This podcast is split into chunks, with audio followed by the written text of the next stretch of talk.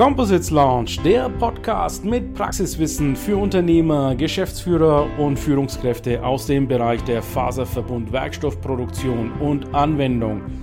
Wir präsentieren dir regelmäßig Innovationen und anwendungsspezifisches Know-how, das deine Leichtbau- und Festigkeitsanforderungen löst.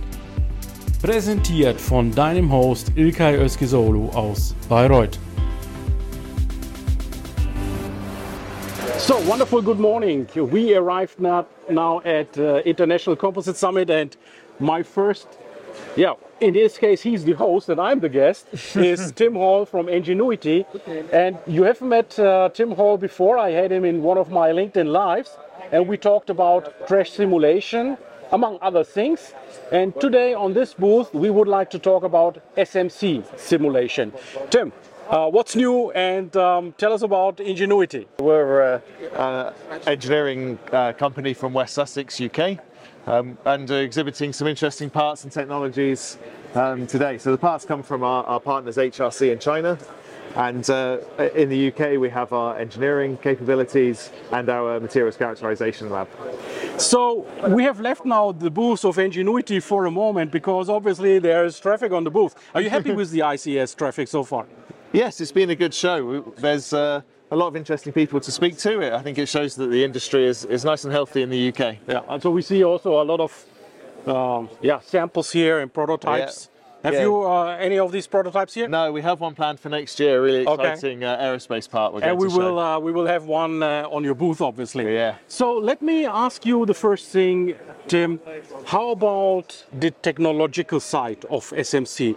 Can you tell us about the SMC technology and what is it that you are simulating?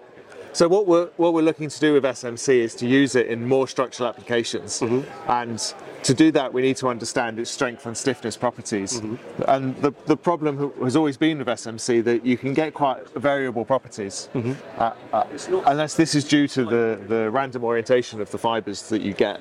Um, and this is a particular problem in, in, in lightweight thin structures, which we specialise in.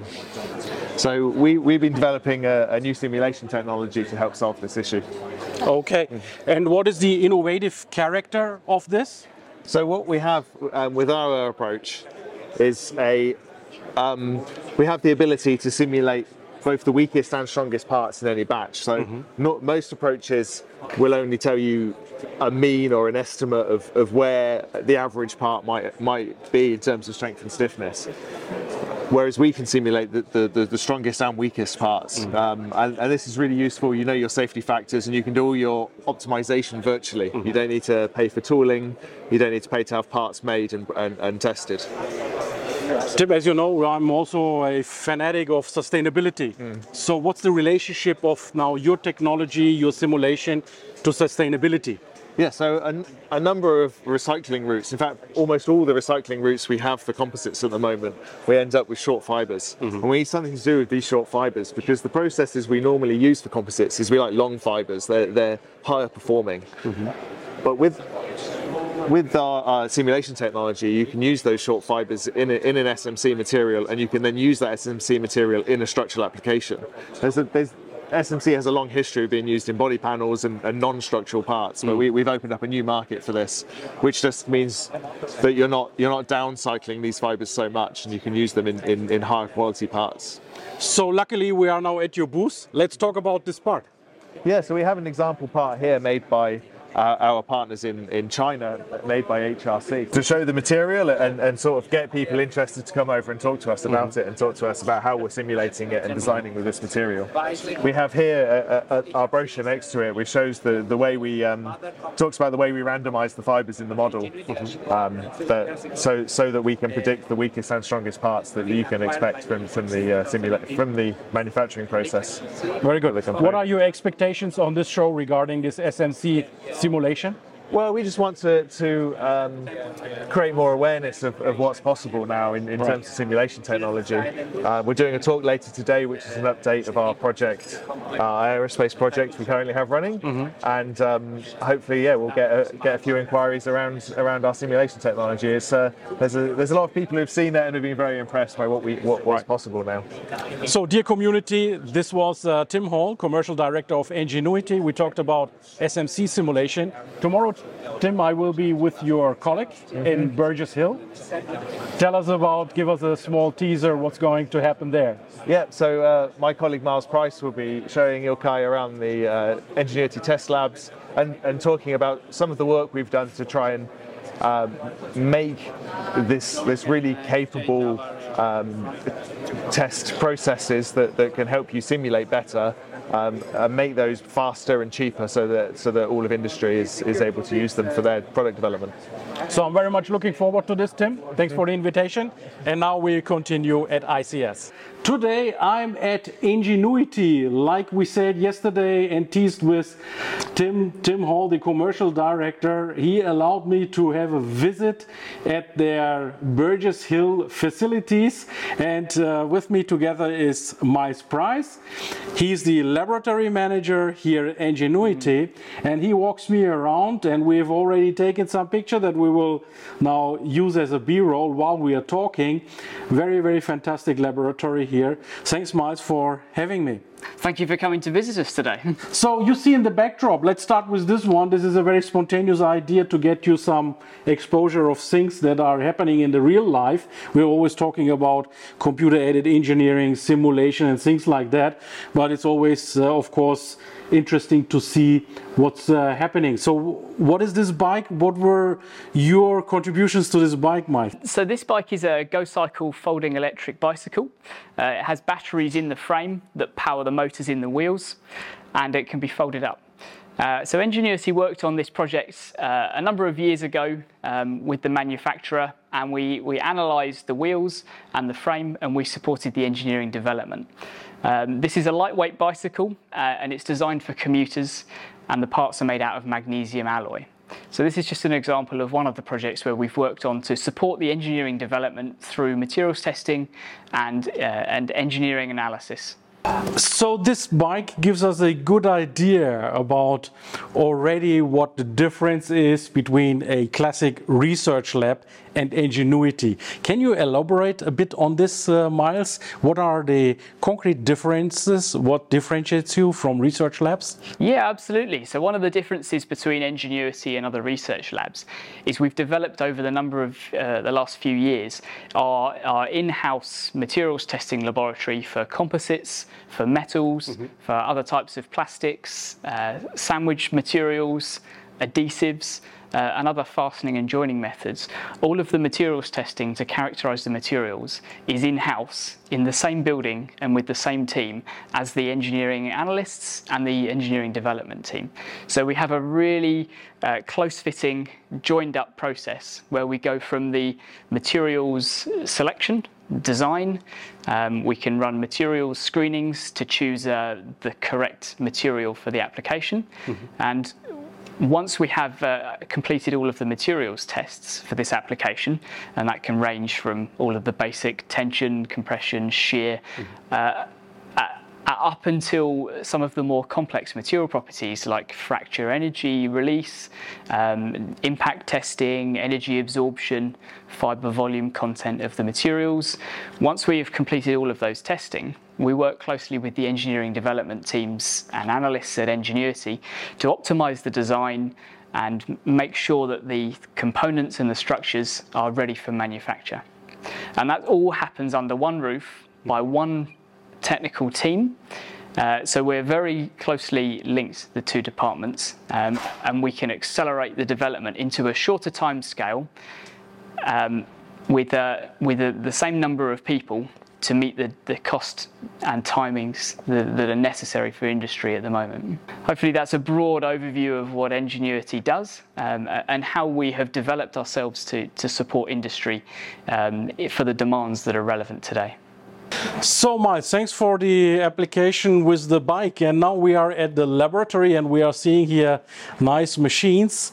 And um, yeah, fill us in. What typical tests are you conducting here at Engenuity? Sure.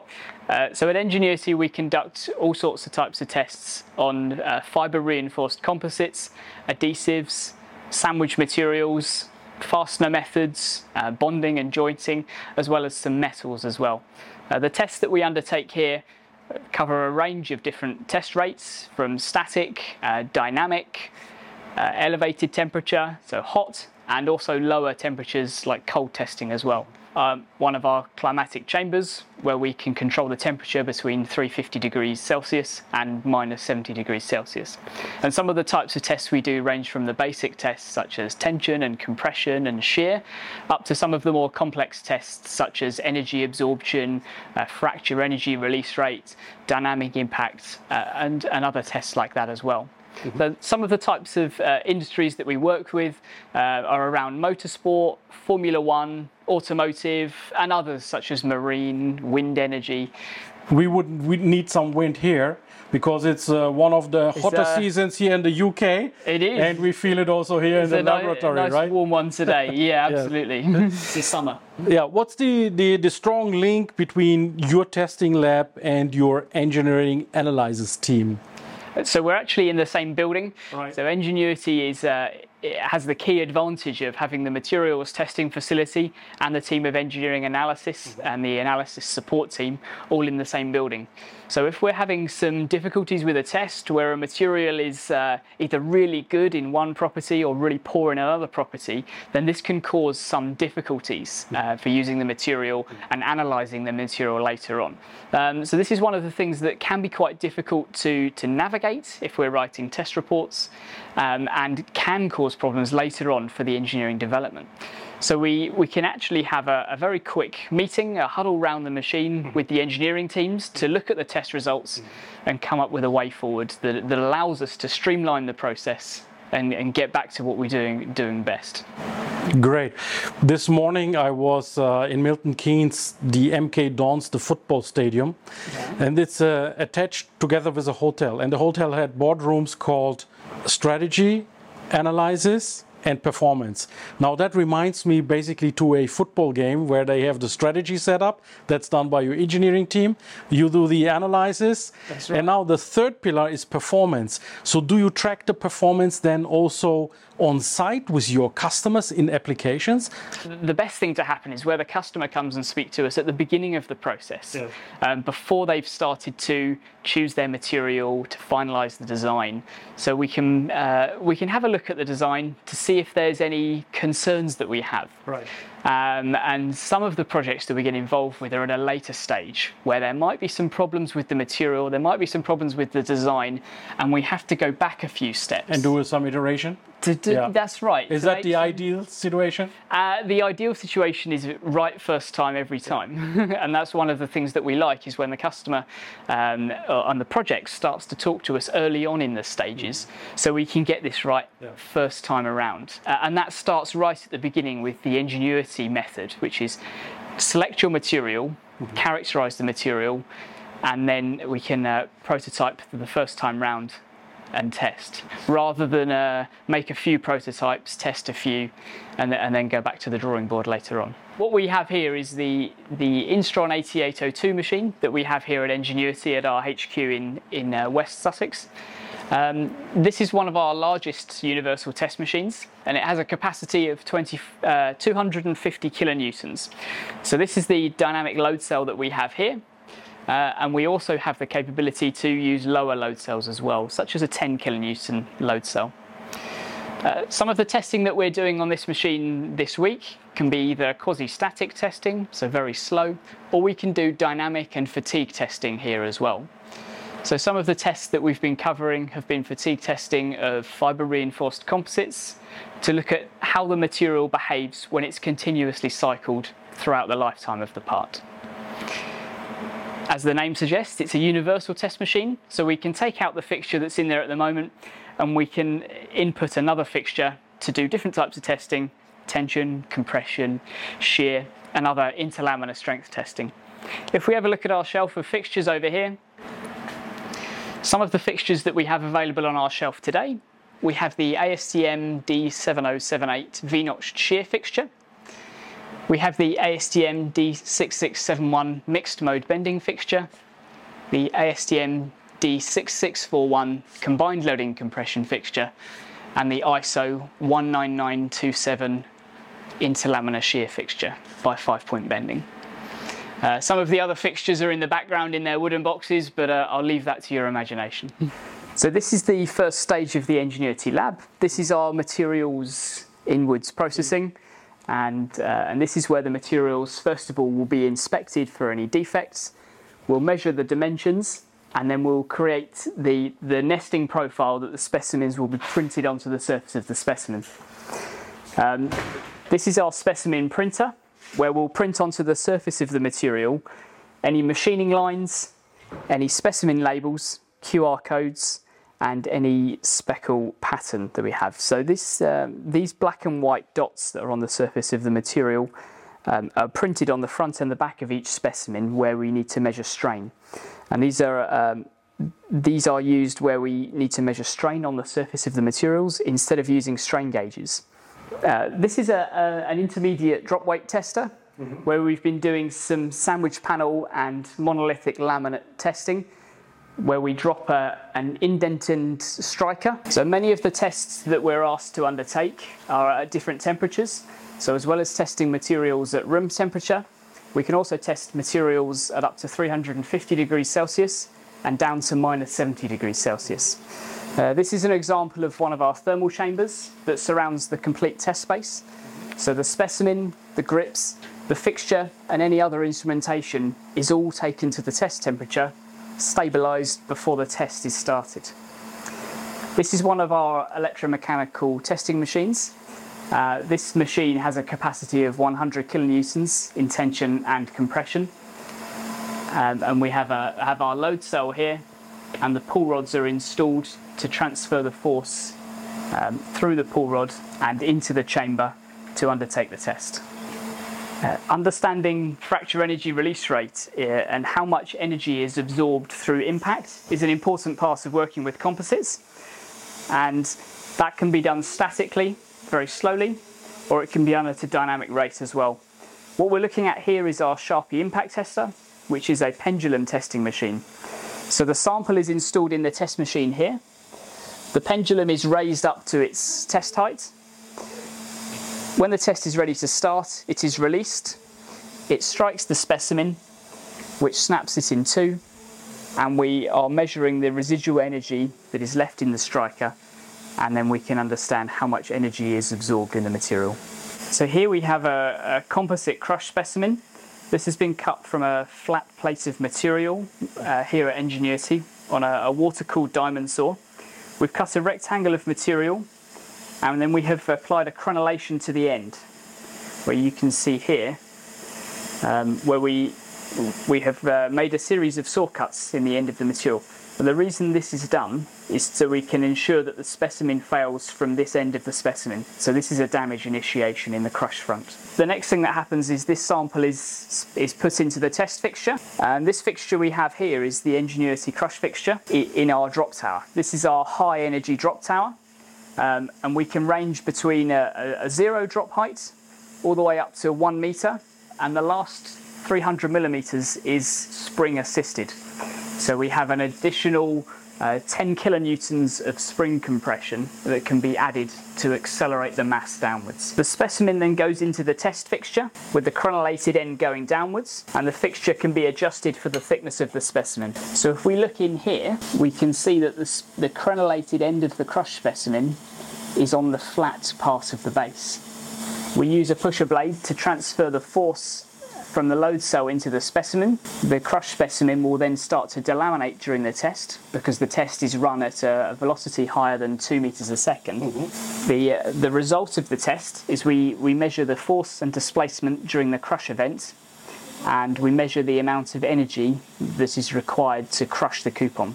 So we're seeing delamination and this is the result of energy absorption during the testing. Mm-hmm. So the output of this test is a crush stress, which is input into our C-zone analysis and used in uh, in the uh, in the analysis for energy absorption for crashworthiness, which is used by many Formula One teams uh, and is used in the in the energy absorption um, analysis, such as side pole and front and rear crash structures in in many many automotive applications.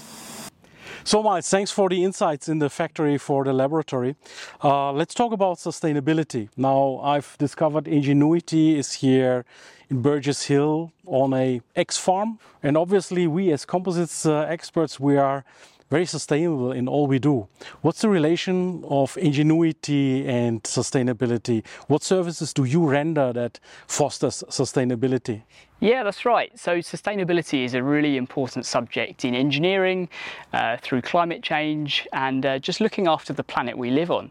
So, I think everyone has a duty to, to try and see what we can do to make sure that, that uh, everything we do is more sustainable than it has been previously. And, and in the, the industry that we're in, that's no different. So, um, so in materials testing, we're looking at the different types of materials mm-hmm. that can go into these designs, such as cars um, and all sorts of other structures, um, bicycles, road transport, um, and rail transport, and all other types, to see what types of materials we can make that are more sustainable and more eco friendly than they are at the moment. The, the, really interesting projects we've been working on over the past few years, uh, one of them has been using flax composites, mm-hmm. which is combining a natural fibre that's grown. So grown in, in fields like we have at the moment. Um, the fibres are grown from the ground. They're then woven into a, a, mat or a fleece, and then they're impregnated with some uh, some matrix mm-hmm. to make it into a, the fibre reinforced composite. Um, and and the, the reason that Engenuity has been involved in that is because this material is being used in a structural application. So we've been involved in the materials testing, the analysis, and the material card development to make this into a usable material as, as an engineered material. I asked you to carry this rim outside here, this beautiful nature. Uh, community, of course, if you imagine, I don't know, is this a 20 inch wheel or even 22? I can't say it uh, off on top of my head, uh, but it says, of course, analyzes by Engenuity. But it wasn't a problem for you to carry this out because obviously uh, it's a lightweight, uh, lightweight product here. Um, anything you wanna add on this rim here?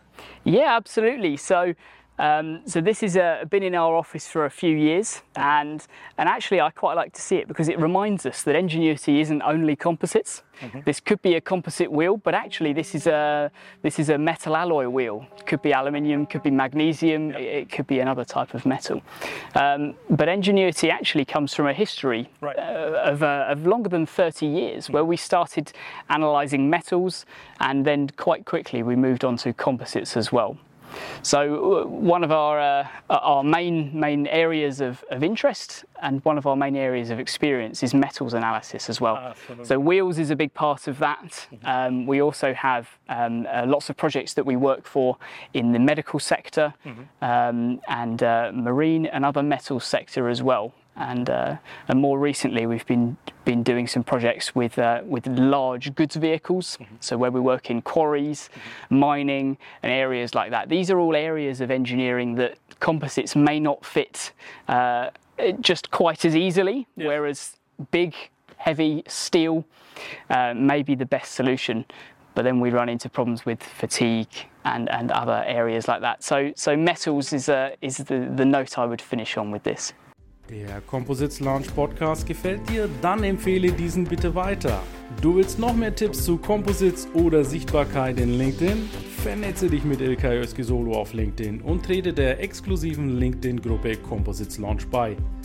Dort wirst du dich mit Gleichgesinnten über die neuesten Technologietrends austauschen. Tschüss und auf Wiedersehen!